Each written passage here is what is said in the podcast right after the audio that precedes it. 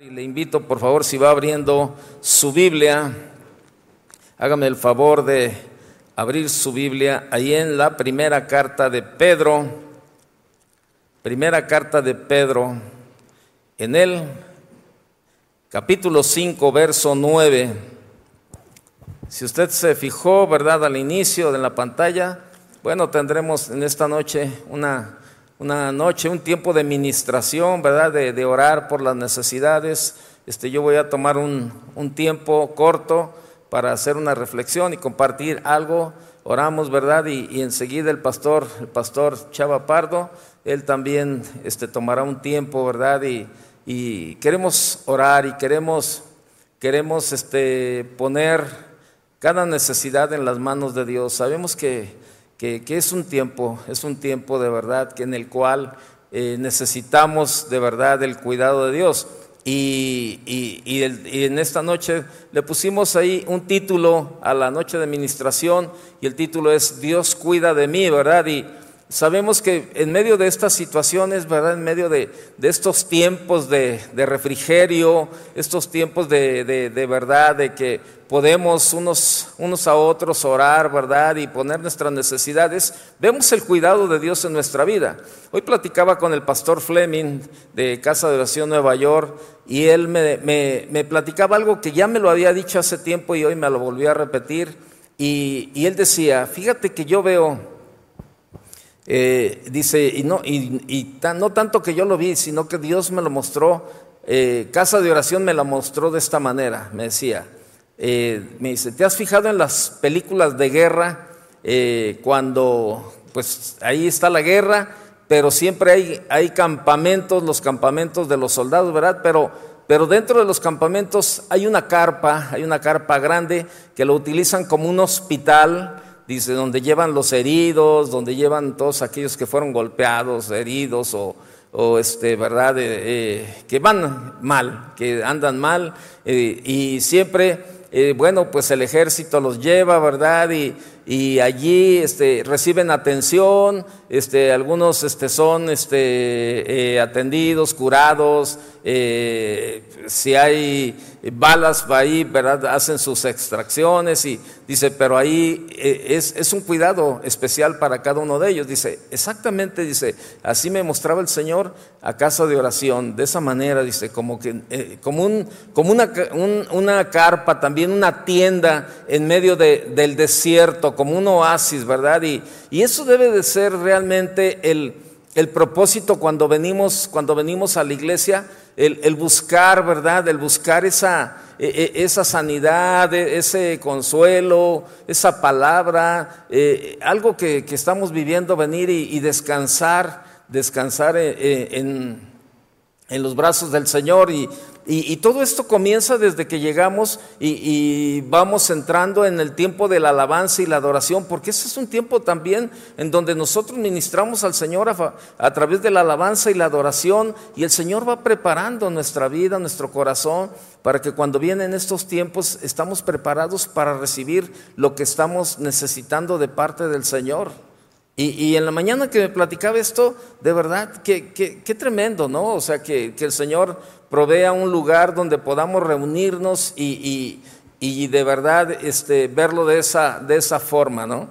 Y ahí en 1 de Pedro capítulo 5, verso 9, dice lo siguiente, ¿verdad? Este, eh, dice, eh, 5, eh, 9, perdón, dice, al cual resistid firmes en la fe sabiendo que los mismos padecimientos se van cumpliendo en vuestros hermanos en todo el mundo. ¿sí? En otra versión dice, resístanlo, manteniéndose firmes en la fe, sabiendo que sus hermanos en todo el mundo están soportando la misma clase de sufrimientos. O sea, eh, no somos los únicos que, pasamos tiempos difíciles. Bueno, la misma palabra nos enseña que eh, alrededor del mundo, ¿verdad? Este, pues la gente está pasando por situaciones difíciles. Eh, bueno, ahorita estaba leyendo algunos mensajes de, personas de Estados Unidos, de, España, eh, que nos escriben y nos piden que oremos por, sus familias, por, por, el esposo, este, por los hijos. Ahorita estaba leyendo un mensaje de una hermana que que, este, que me estaba, eh, que lo estaba leyendo y ella nos escribió para que oremos por ella, porque tiene tres hijos, dos, sus dos hijas no quieren saber nada del Señor, su hijo está metido en problemas de drogas y, y ahora mismo está en la cárcel. Entonces, y, este, y ella necesita un trabajo para tener algunos ingresos. Entonces vemos que, que, que alrededor del mundo hay muchos sufrimientos. Y, y aquí Pedro nos dice, ¿verdad?, que, que, este, que sabiendo que sus hermanos en todo el mundo están soportando la misma clase de sufrimientos. Y mire, cuando nosotros venimos, ¿verdad? Y el Señor nos, nos fortalece a través de, su palabra, bueno, pues ahí este, nosotros también podemos ir y consolar a otros con lo que el Señor nos da, nos prepara y, y, y nos, ahora sí nos llena, ¿verdad? El Señor para poder compartir a aquellos que, que tienen esta necesidad también. Y la fe, eh, si hablamos de la fe, ¿verdad? Que dice ahí, resistid firmes en la fe. Y la fe, la fe nos podría sacar automáticamente de cualquier problema, de cualquier enfermedad o prueba que se nos presenta. Pero la palabra de Dios nos enseña también que algunas cosas deben de ser soportadas. Así de sencillo. En 2 Corintios capítulo 12, vaya conmigo por favor. En 2 Corintios 12, capítulo, eh, capítulo 12, verso 7. Segunda de Corintios capítulo 7, verso, verso 7, 12, 7, dice, y para que la grandeza de las revelaciones no, no me exaltase, dice, para, y para que la grandeza de la revelación no me exaltase desmedidamente, me fue dado un aguijón en mi carne un mensajero de Satanás que me abofeteé para que no me enaltezca sobremanera, respecto a lo cual tres veces he rogado al Señor que lo quite de mí, y me ha dicho, bástate mi gracia. Ahorita que estábamos, era el canto que, estaba, que estaban entonando el grupo de alabanza, que hablaba, ¿verdad? De ahí, bástate mi gracia, ¿verdad? Dice, bástate mi gracia porque mi poder se, se perfecciona en la debilidad. Por tanto, de buena gana me gloriaré más bien en mis debilidades para que repose sobre mí el poder de Cristo. Por lo cual, por amor a Cristo, me gozo en las debilidades, en afrentas, en necesidades, en persecuciones, en angustias, porque cuando soy débil, entonces soy fuerte. Me he hecho un necio al gloriarme vosotros me obligasteis a ellos, pues yo debería ser alabado, perdón, hasta ahí, hasta el verso 10, ya me excedí, ya, le, ya le regalé uno de más, no era hasta el 10 nada más. Bien, encontramos que Pablo tenía algo que lo estorbaba, que lo hacía padecer y él expresó esto, ¿verdad?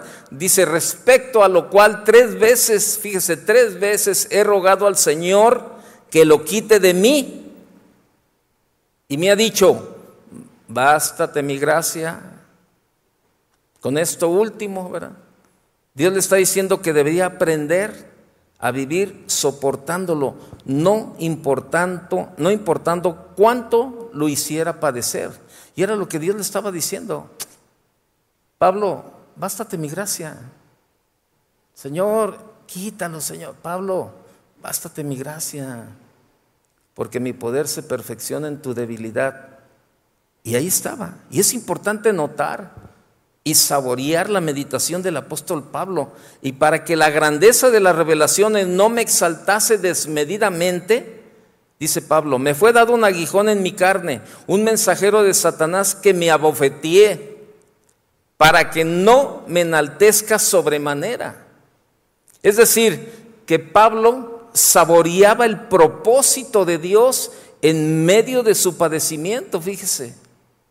Y él no ignoraba que Dios algo estaba haciendo en su vida, por lo cual también expresó, por tanto, de buena gana me gloriaré más bien en mis debilidades, para, para que repose sobre mí el poder de Cristo.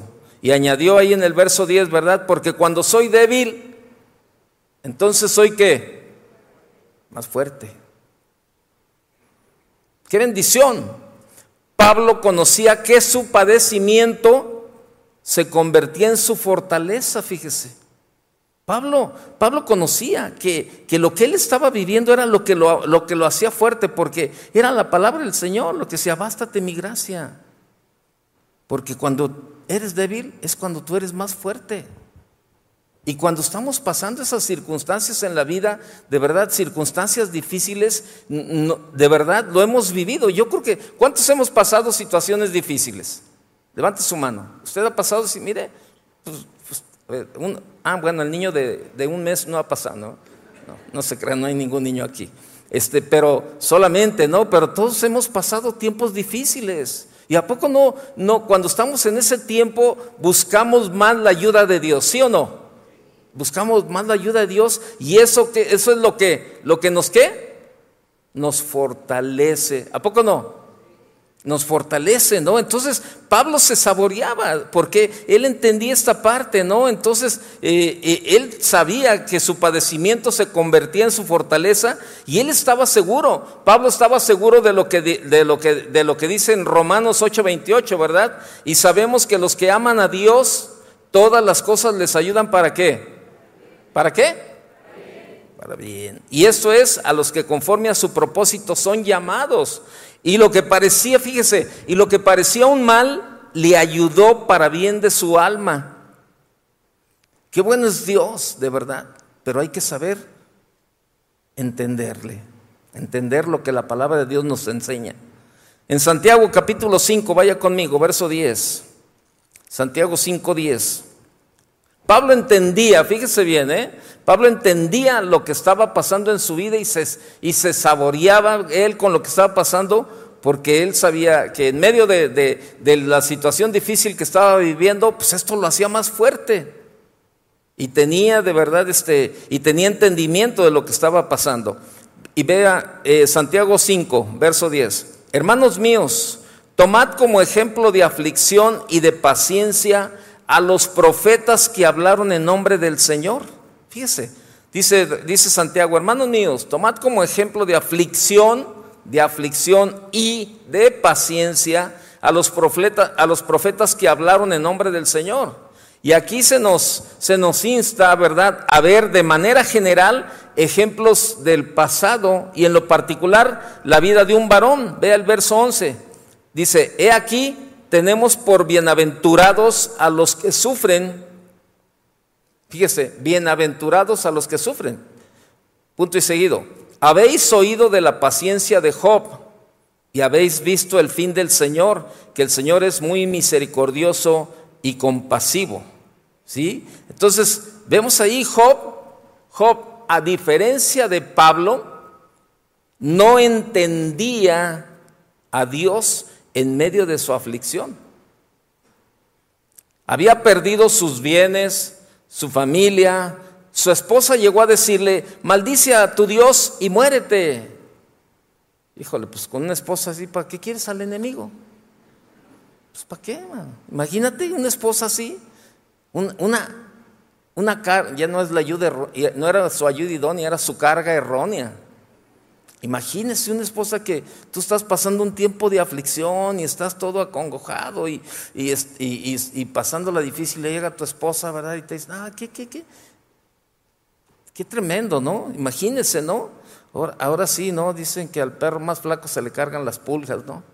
Pues se le cargaron las pulgas y ahí a, Job. Entonces, dice, eh, eh, ahí, ¿verdad? Entonces eh, le dice, maldice a tu Dios y muérete.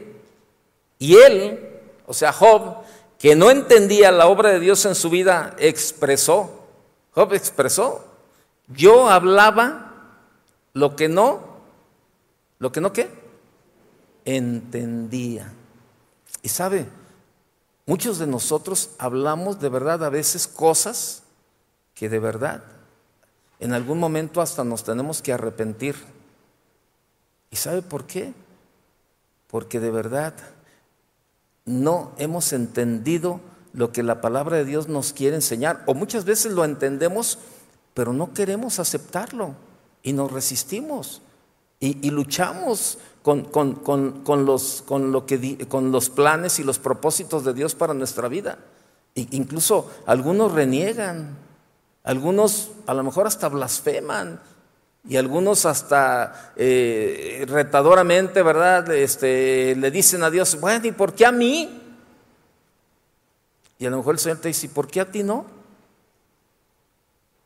Y es lo que sucede. Vemos el caso de Pablo. Pablo se saboreaba con lo que estaba viviendo y por eso en Romanos, en Romanos decía, ¿verdad? todas las cosas ayudan para bien. ¿A quién? A los que aman a Dios. ¿Cuántos de los que estamos aquí amamos a Dios? ¿Usted ama a Dios?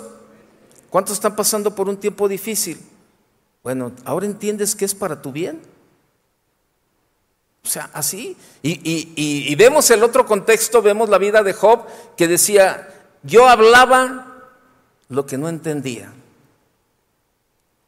Tal así como dice, eh, eh, no lo busque, Eclesiastés capítulo 11, verso 5, dice, como tú no sabes cuál es el camino del viento, o cómo crecen, o cómo crecen los huesos en el vientre de la mujer encinta, así ignoras la obra de Dios, el cual hace todas las cosas. Job hablaba lo que no entendía, porque ignoraba la obra de Dios. Y sabe, muchos de nosotros de verdad ignoramos la obra de Dios. Y, yo lo he dicho en otras ocasiones, yo no concibo a un, a un Dios, yo no concibo a un Dios que se goce, que se goce de nuestro sufrimiento. ¿Usted concibe a un Dios así? Dice, ay, ahora le voy a dar para que se le quite. Y le voy a apretar más ahí. Y le voy a dar. Y le voy a hacer. ¿Usted concibe a un Dios así? ¿Sí o no? ¿Usted tiene hijos? ¿Cuántos tienen? tenemos hijos? O yo le pregunto. ¿Usted qué les daría a sus hijos? Pues lo mejor, decimos, ¿no? O sea, de tratar de cuidarlos y de que no les haga falta. Imagínense, si nosotros, siendo humanos, con una cantidad de, de defectos y de situaciones en la vida, siempre tratamos de buscar lo mejor para nuestros hijos. Ahora imagínense el amor de Dios hacia sus hijos. Entonces, ahí está. Y, y ese versículo de Eclesiastés me gustó mucho. Dice, como tú no sabes cuál es el camino del viento, o sea, tú no sabes cuál es el camino del viento. Ayer, este, eh, estaba haciendo un viento bien, este, muy fuerte, ¿no? Porque, pues, bueno, pues, es, febrero, ya ve que dicen que febrero loco y marzo otro poco, dicen por ahí, ¿verdad? Y este, y, estaba haciendo el, estaba el viento bien fuerte, pero de un de repente el bisoñé se me hacía para un lado, y luego este, estaba parado y luego para el otro, y luego para atrás, y luego al rato ya traía pues ya se empieza a peinar uno como queso de Oaxaca, ¿verdad? Le pide uno prestado al de aquí y este, oye, ahora préstame unos de acá, ¿eh? para acá. no se cree, el pelo es mío, ¿eh? No se cree que traigo alfombra en la cabeza. y, este, y, estaba el aire así, yo decía, ah, qué onda. Si apenas me los acaban de prestar de este lado y ahora ya, este, ya se me revolvieron con los de acá, ¿no? Y estaba el aire por un lado y luego se hacía para otro. ¿Por qué? Porque no sabemos cuál es el camino del viento, ¿verdad? Pues si no, ya tú, si dijeras, no, ya sé por dónde va a ser el viento. Ah, pues te pones, ¿verdad? Para que nada más te, y te peine, te peine el viento. Pero como no sabes, estás parado y, y ya, man, de por sí. Poco pelo y luego te lo tumba el aire, imagínate, ¿no? Entonces, ese versículo de Eclesiastés dice, como tú no sabes cuál es el camino del viento, o cómo crecen, cómo crecen los huesos en el vientre de la mujer encinta. De verdad, imagínense, toda la obra maravillosa de Dios de formar un bebé dentro de, del vientre de, una mujer, o sea, qué tremendo, ¿no? O sea, ¿cómo se va a formar? A ver, oye, ¿cómo se forma? Pues no sé, man, ahí, ¿cómo le va agregando el Señor? No, pues son de las maravillas de Dios. Entonces dice, ¿Tú no sabes cómo crecen los huesos en el vientre de la mujer encinta? Así ignoras la obra de Dios, el cual hace todas las cosas. Y Job hablaba lo que no entendía. ¿Y sabe por qué? Porque ignoraba la obra de Dios. Y Job decía, de oídas te había oído. La meditación de Job, aun con todo lo que pudo haber hablado, es grandiosa, dice. Por tanto yo hablaba lo que no entendía. Vaya Job, capítulo 42 de Job. Job 42.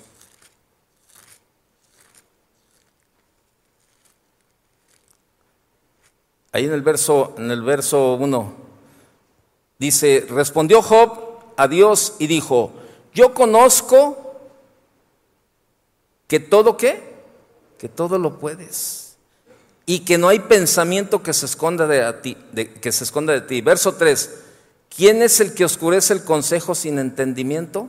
Por tanto, yo hablaba lo que no entendía, cosas demasiado maravillosas para mí que yo no comprendía. Fíjese, o sea, él, decía, cosas demasiado maravillosas para mí que yo no comprendía. De oídas te había oído. Verso, verso, eh, verso 5. De oídas te había oído, mas ahora mis ojos te ven. Mas ahora mis ojos te ven. Dice, entonces con estas expresiones se nos da a entender que lo que Job no comprendía, Dios se lo dio a conocer. Y que Job había oído de Dios, había oído de Dios, pero ahora lo conocía mejor. En otras palabras, en medio de la angustia, en medio de la aflicción, en medio de la desesperación y en medio de la prueba, Job pudo crecer y experimentar ese crecimiento porque logró soportar, resistir y perseverar en medio de los padecimientos. ¿Y sabe? Eso es lo que Dios quiere en esta noche para nosotros. Que en medio de los padecimientos que estamos viviendo, en medio de, la, de la angustia, en medio de la aflicción, en medio de la desesperación, en medio de la prueba, podamos soportar y resistir y perseverar en medio de los padecimientos. Cuando leemos ahí en el libro de Éxodo, capítulo 1, ya no lo busque por cuestión de tiempo, en el verso 12 dice que, pero, dice del pueblo de Israel, ¿no? Pero eh, cuanto más los oprimían, más se multiplicaban y crecían. Y nos damos cuenta que en la adversidad, en la adversidad crece el pueblo de Dios. Israel padeció 400 años, pero también creció. Qué grandioso. Mientras padecemos, Dios está obrando en nuestras vidas. Por tal razón el cristiano que, que, no pasa por tiempos difíciles no puede crecer. O sea, los, los, tiempos, los tiempos de prueba, los tiempos de aflicción, los tiempos de angustia son lo que nos hacen crecer en los caminos del Señor. Y esto nos lleva a tener un, a conocer más a Dios y a tener un, un entendimiento más de lo que Dios está haciendo en nuestra vida. Y podemos decir como en el Salmo 138, ¿verdad? el, propósito de Dios se cumplirá en mí. Y, vemos los dos, los dos, los dos este, ejemplos. Pablo le entendía y se saboreaba y decía, es que esto que estoy viviendo me hace más fuerte. Y Job no lo entendía hasta que tuvo esa oportunidad, ¿verdad? Y Dios le hizo ver y en medio de la situación difícil, bueno, Job, Job pudo de verdad tener una buena respuesta a Dios. Yo te pregunto en esta noche, ¿cuál es tu respuesta a Dios? ¿Cómo estás? ¿Como Pablo o como Job? ¿Saboreando y dándole gracias a Dios por lo que estás viviendo o estás como Job? ¿No entiendes? Y, y a veces hablamos cosas que no entendemos. Cierra tus ojos un momento. Cierra tus ojos. Yo quiero orar en esta noche por aquellos que están pasando un tiempo de angustia, de aflicción, desesperación, de prueba. Y probablemente tú has estado, en, estás en una situación como esta y no has entendido lo que Dios quiere, quiere eh, hacer contigo. Pero hoy en esta noche podemos, podemos estar en el, en el punto como estaba Pablo como estaba Pablo, ¿verdad? Este, de entender lo que Dios estaba haciendo con él. Si tú estás en este proceso, ponte de pie, queremos orar por ti. Si tú estás pasando un tiempo difícil, ponte de pie y vamos, vamos a pedirle al Señor que en esta noche Él nos ayude y traiga, traiga a nuestra vida eso que estamos necesitando. A lo mejor no, no le pidas, no le pidas, Señor, sácame de esta aflicción, sácame de esta apuración, sácame sácame de, la angustia, sácame de, de lo que estoy pasando. ¿Por qué no le dice, Señor, solamente ayúdame, solamente fortaléceme, Señor, a pasar este tiempo, Señor? Solamente, Señor, dame la fuerza que necesito, Señor, para poder, para poder decir como Pablo, Señor, que todas las cosas me ayudan para mi bien, porque te amo, Señor. Levanta tus manos. Señor, aquí estamos delante de ti, Señor. Señor, nadie mejor que tú en estos momentos, Señor. En estos momentos de aflicción, de angustia, de desesperación, de prueba. Tú conoces lo que estamos viviendo, Señor. Y a lo mejor algunos han dicho varias veces, Señor, quítame, quítame esto que estoy viviendo, quítame esto que estoy pasando. Y tú muchas veces les has dicho, bástate, bástate mi gracia, porque mi poder se perfecciona en tu debilidad. Y no has, no has oído, no lo has tomado de parte de Dios. Pero ¿sabes qué? En esta noche tú dile, Señor, ahora entiendo, Señor Ahora entiendo, Señor, que en medio de mi situación, tú quieres hacerme crecer. Tú quieres llevarme a conocerte mejor y a depender de ti solamente, Señor. Sé que esto es lo que me va a ayudar. Sé que esto es lo que me va a bendecir, Señor. Habla con el Señor y si en algún momento has renegado de alguna situación que estás viviendo, pídele perdón a Dios. Y dile, Señor, perdóname. Si te has quejado, si has de verdad hasta cuestionado a Dios por lo que estás viviendo, tú dile, Señor, de verdad, perdóname. Porque hablaba como Job, lo que no entendía. Pero ahora entiendo que todo lo que tú estás permitiendo es para mi bien. Sigue hablando con el Señor. Cuando faltan las fuerzas.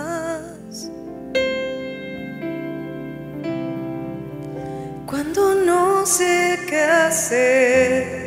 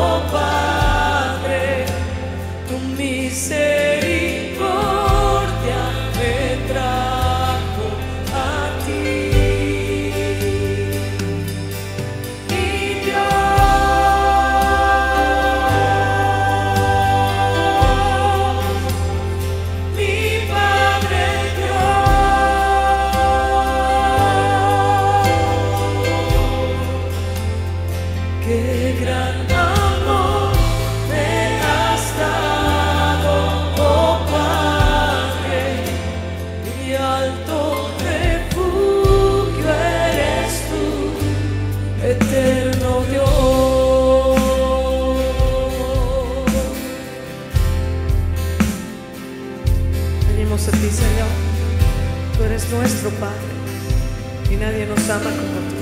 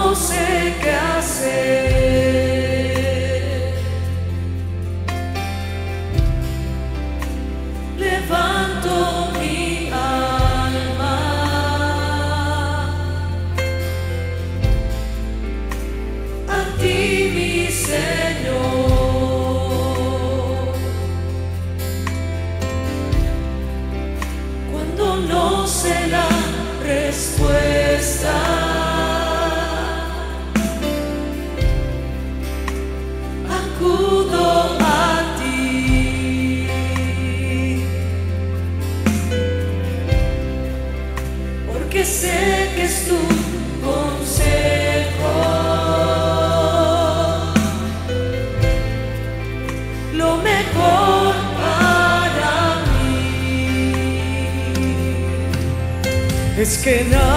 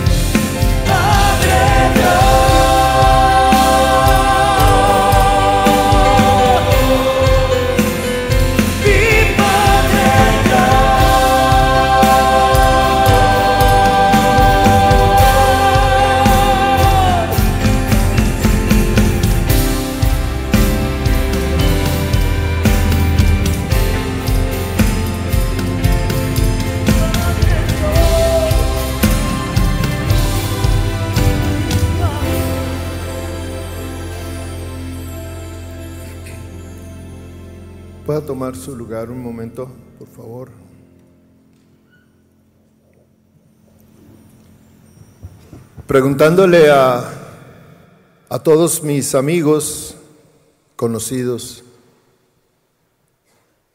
si vivían sin tener ninguna prueba, sin estar pasando por alguna dificultad, sin que hubiera algo que, que les preocupara y, y todos me decían que no, todos de alguna manera vivimos y tenemos situaciones eh, que nos quitan la paz, que nos preocupan. Pueden ser cosas sencillas o pueden ser cosas difíciles de entender.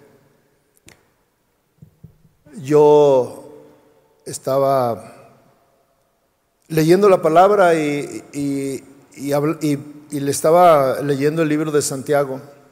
Santiago dice la escritura, eh, y, incluso los historiadores y los que estudian mucho la palabra, hablan de que Santiago era hermano del Señor Jesús.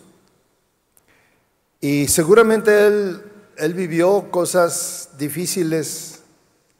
Y sin embargo, él en el capítulo 1, versículo 2, dice así, dice, tengan por sumo gozo, hermanos míos, cuando se hallen en diversas pruebas, sabiendo que la prueba de su fe produce paciencia y que la paciencia tenga su perfecto resultado para que sean perfectos y completos sin que nada les falte.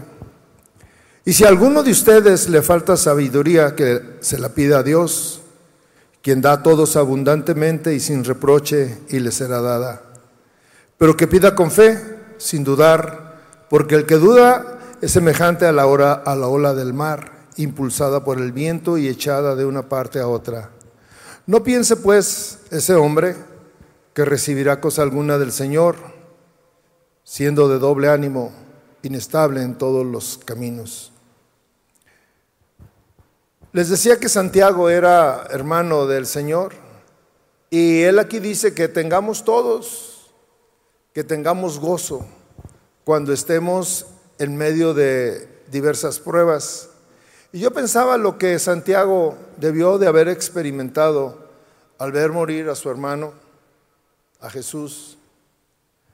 Seguramente no fue algo agradable, seguramente que fue algo doloroso eh, y, e impotente por no poder hacer nada, tal vez eh, por ayudarlo. Sin embargo, esa experiencia, eh, una experiencia como esa de ver morir a algún familiar nuestro, es, algo difícil de, entender. por mucho que quisiéramos justificar la muerte o no, el hecho de que es alguien que amamos, este, pues trae angustia y trae, trae tristeza. Eh, sin embargo, en, esta reflexión, en esta palabra que, Santiago está enseñándole a, diferentes tipos eh, y personas, dice que están en diferentes partes del mundo, Santiago hace una reflexión eh, para que nosotros pensemos, nosotros que estamos aquí incluso hoy, que pudiéramos sentir que en medio de las cosas, eh, cuando nos sentimos dichosos, cuando, cuando estamos alegres, ¿qué produce en nosotros la alegría? ¿Qué produce la felicidad? Por ejemplo, cuando eh, eh, estamos ante oraciones contestadas, pues nos da motivo de, mucho gozo, de mucha alegría, o cuando vemos eh, por ejemplo, recuerdos importantes, el día de nuestra boda, los que estamos casados, pues es algo que nos llena de alegría, o, cuando el nacimiento de, nuestra, de alguno de nuestros hijos, o quizá cuando nos dieron nuestro título profesional. Y, bueno, podemos pensar en muchas cosas que han sido motivos de gran alegría para nosotros.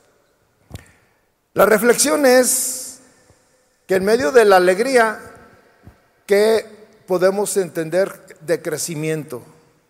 ¿Qué cosas nos da los motivos de alegría como para decir, hoy aprendí algo nuevo, hoy crecí, hoy este, mi carácter fue formado, mi paciencia, este, ¿qué fue lo que pude haber eh, logrado de crecimiento en medio de la alegría? Y la verdad es que eh, yo leía que muy poco, muy poco podemos aprender en medio de la alegría. Sin embargo, cuando hablamos de pruebas, eh, eh, yo creo que primero deberíamos de pensar en lo que dice eh, Santiago, que debemos de tener gozo cuando estamos en medio de diversas pruebas. ¿Por qué hace esa afirmación? ¿Por qué Santiago nos lleva a, a querer que nosotros entendamos algo que tal vez es difícil que nosotros entendamos así como que muy bien. Porque en medio de las pruebas, en medio de la angustia, en medio de la dificultad, pues pudiéramos pensar que nadie se goza, nadie se siente alegre, al contrario, se siente, nos sentimos afligidos, nos sentimos tristes, nos sentimos solos, nos sentimos de diferente manera en medio de esas circunstancias porque eso es lo que nos produce. Y tal vez eso eh, pudiera ser como, como que choca el concepto de sentirnos alegres cuando, y, sentir gozo cuando estamos en medio de problemas. El asunto es que Santiago está y nos hace esa consideración por lo que él, él está pensando es que en medio de las pruebas crecemos. En medio de la dificultad aprendemos a confiar en Dios. En medio de la angustia clamamos a Dios, buscamos a Dios y, eso nos lleva a, tener una actitud diferente. Eh, cuando nosotros estamos en diversas pruebas, bueno, yo en la prueba debo de buscar qué es lo que Dios me está enseñando y qué es lo que está formando. El carácter de nosotros se forma en medio de las pruebas. La, fe se, se crece en medio de las pruebas, en medio de las dificultades. Entonces ahí es donde toma sentido la afirmación de Santiago que dice que debemos de tener gozo cuando estemos en diversas pruebas, porque siempre la prueba nos va a traer un crecimiento, la prueba nos va a traer una enseñanza, la prueba nos va a, traer un incremento en nuestra fe. Dice que el versículo 3 dice, sabiendo que la prueba de su fe produce paciencia. Primero la prueba nos produce fe y luego la, prueba de, de nuestra fe va a producir paciencia. Y la paciencia va a producir en nosotros que seamos perfectos y completos. Eh, yo leía, perdón, yo leía cómo se forman las perlas. Las perlas tienen un valor grande, o sea, hay perlas muy valiosas. Y la perla se forma cuando eh, entra un granito de, arena dentro de la perla. Y entonces, este, eh, eh, dentro del, perdón, de la ah, concha, no de la perla, sino dentro de la concha, entra el granito de arena y eso causa molestia causa molestia ahí. Y entonces lo que hace es que empieza a cubrir ese granito de, arena, lo empieza a cubrir, a cubrir, a cubrir para que se quite la molestia, para que se acabe el dolor que le produce el tener el grano de arena ahí. Y cuando está completamente cubierto, eh, eh, pues resulta que ahora hay una perla. Y la perla es valiosa todo este proceso eh, forma algo valioso en, una concha. Y en nosotros, cuando tenemos algo que es equiparable a esta, a esta acción de que entra un granito de arena en tu vida, tú lo empiezas a cubrir. ¿Pero con qué lo vas a cubrir? Con fe, con paciencia. ¿sí? Lo vas a cubrir con sabiduría. Dice que el que le haga falta sabiduría, que se la pida a Dios y se la va a dar. El que no entienda por qué están sucediendo las cosas, dice que le pida sabiduría, eso dice Santiago, que le pida sabiduría a Dios para entender. Pero cuando estamos en medio de la prueba, yo puedo darle gracias a Dios y gozarme porque decir, Señor, mi fe está creciendo, estoy aprendiendo a confiar en ti. Estoy aprendiendo que esta situación que me está causando el problema, el dolor, la enfermedad, la angustia, lo que sea, tiene un propósito. Está formando en ti algo valioso como esa concha. Valioso. Entonces, hoy estábamos hablando de que estamos en medio de diversas pruebas, en diferentes circunstancias, y que a veces no lo entendemos, pero Santiago empieza, entiende que eh, tal vez en nuestra manera de pensar, en, nuestra manera de, esperar como cristianos, pensamos que no vamos a tener problemas y, y, es todo lo contrario. Sí vamos a tener problemas. ¿Por qué? Porque Dios quiere que tú crezcas. Y también Dios quiere que tú esperes eh, en Él. Yo recuerdo también unas palabras de alguien sumamente necesitado, muy necesitado.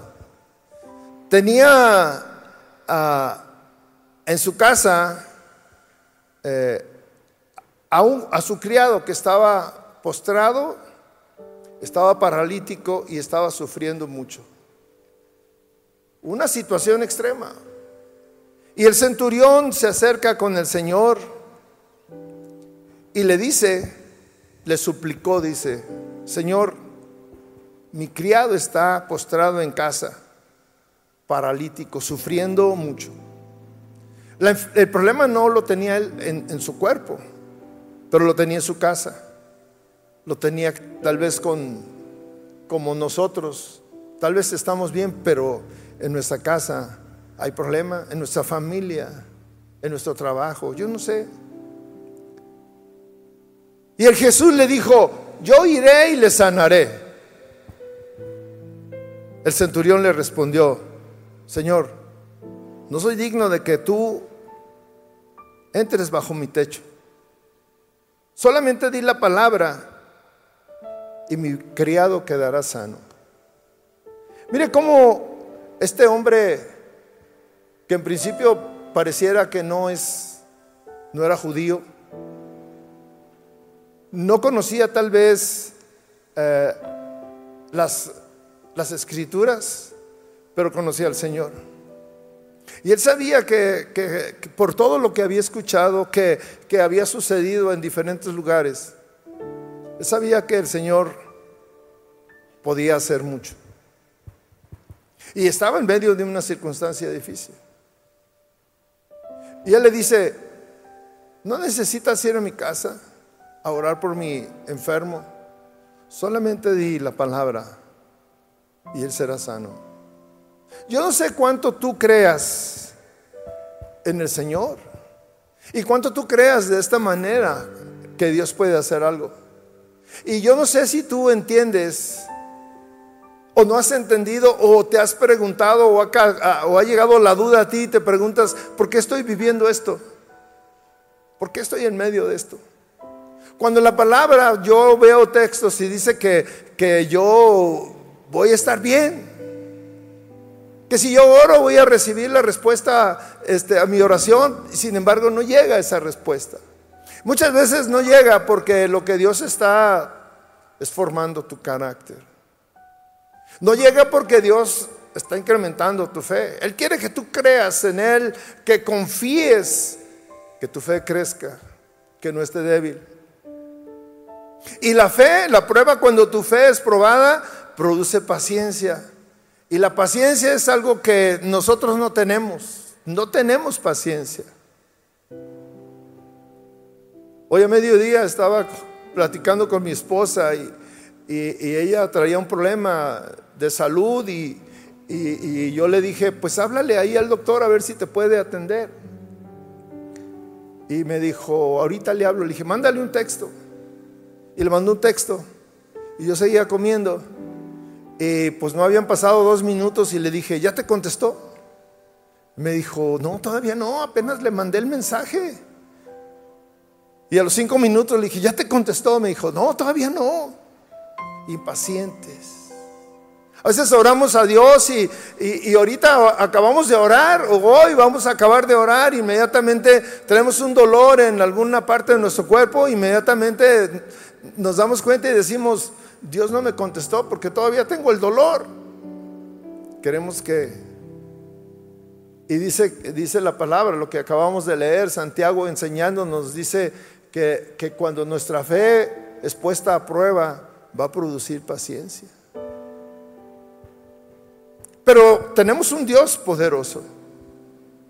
Yo puedo creer que, que, Dios en medio de todas las circunstancias, muchas veces yo he orado y le digo, Señor, una palabra tuya puede cambiar todo mi problema, mi entorno, lo que yo necesito. Una sola palabra. No necesita una predicación, una palabra. Lo que tú necesitas hoy, sanidad, provisión, amor, consuelo, fortaleza. Yo no sé qué necesitas, pero yo te voy a pedir que te pongas de pie. Y vamos a ponernos todos de pie, porque mire, yo le decía, todos necesitamos algo de Dios. Que Dios haga algo con nosotros, con nuestros familiares, con la gente que está cercana a nosotros, con nuestros amigos amigos que están sufriendo. Hay un hermano que iba a venir al Congreso de, Pastores, no pudo venir porque Dios no quería que viniera. Le cancelaron su vuelo que ya tenía pagado. Estando nosotros aquí en el Congreso, terminando él, tuvo que ir al hospital y desde ese día está en el hospital intubado, luchando ahí por su vida. Le acaban de decir a su esposa que los doctores le dicen, pues nosotros ya no podemos hacer nada. Está en las manos de Dios. Y yo dije, cuando yo me enteré eso, yo dije, no, no, no, es que Él siempre ha estado en las manos de Dios, desde antes. Como usted y yo estamos en las manos de Dios en medio de lo que tengamos. Y ciertamente que una palabra del Señor puede cambiar todo. Una palabra del Señor puede levantar a nuestro hermano de ese hospital. Una palabra del Señor puede cambiar tu vida completamente. Cierra tus ojos y vamos a orar. Vamos a orar. Y vamos a clamar a Dios Mientras entonamos este canto y le entregamos nuestra vida y nuestras cargas, ¿por qué no le dice, Señor, una palabra tuya suficiente para mi problema, para solucionar mi problema, mi enfermedad, para ayudarle a mi amigo, a mi hermano, para solucionar el problema de mi esposo, de mi esposa, de mi hijo, de mi hija, de mis padres? Señor, una palabra tuya puede cambiar el rumbo de mi vida. Habla con el Señor. Exprésale al Señor. Platícale del problema. Jesús, vengo a ti. Mi necesidad conoces bien y la traigo a tus pies. Tú y solo tú, Señor, eres bondadoso y poderoso. Déjame sentir tu mano, restaurando y sanando todo mi ser. Jesús vengo hoy a ti, mi necesidad conoces bien y la traigo a tus pies. Tú y solo tú, Señor, eres bondadoso y poderoso. Déjame sentir tu mano, restaurando y sanando todo mi ser.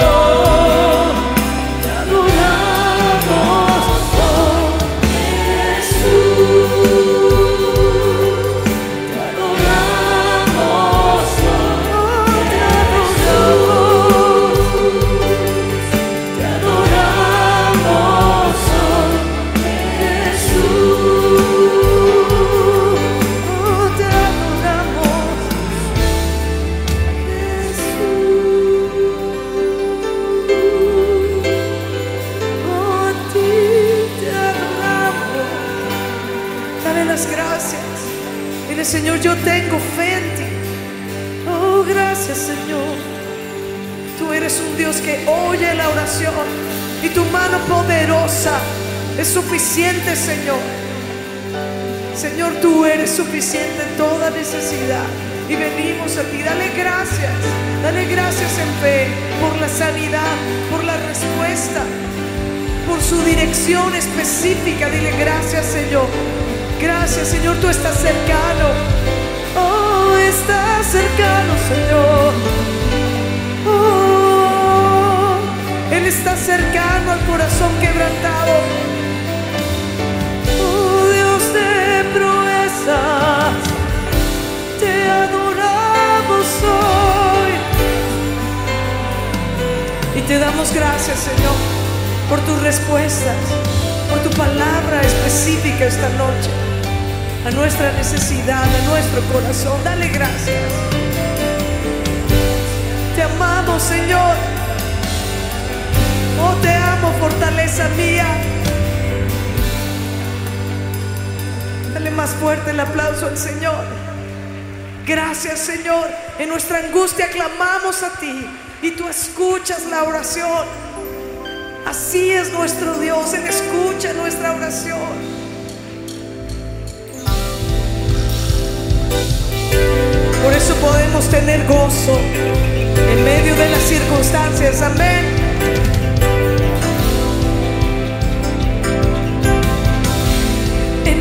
Angustia te llamé y escuchaste mi oración. Me alumbraste con tu luz en medio de la oscuridad. Dilo con convicción. Como tú no hay otro Dios, a tu nombre cantaré. Tú me llenas de valor, con tu fuerza venceré.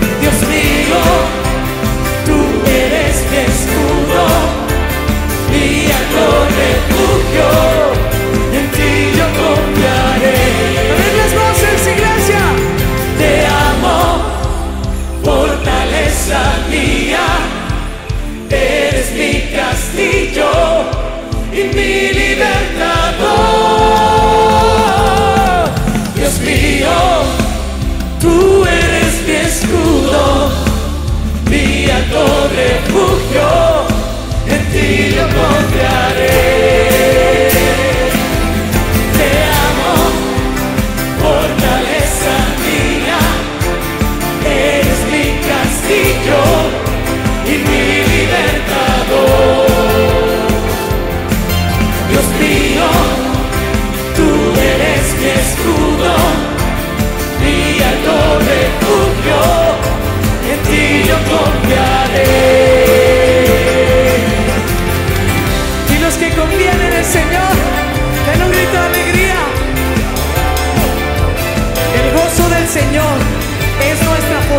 Amén. Gracias Señor, gracias por la fuerza en nuestra alma, nuestro corazón, por el vigor, por tus respuestas y tu sanidad. Oh, gracias Señor. Bienaventurado el pueblo que sabe aclamarle. Somos muy bendecidos, muy felices, Señor.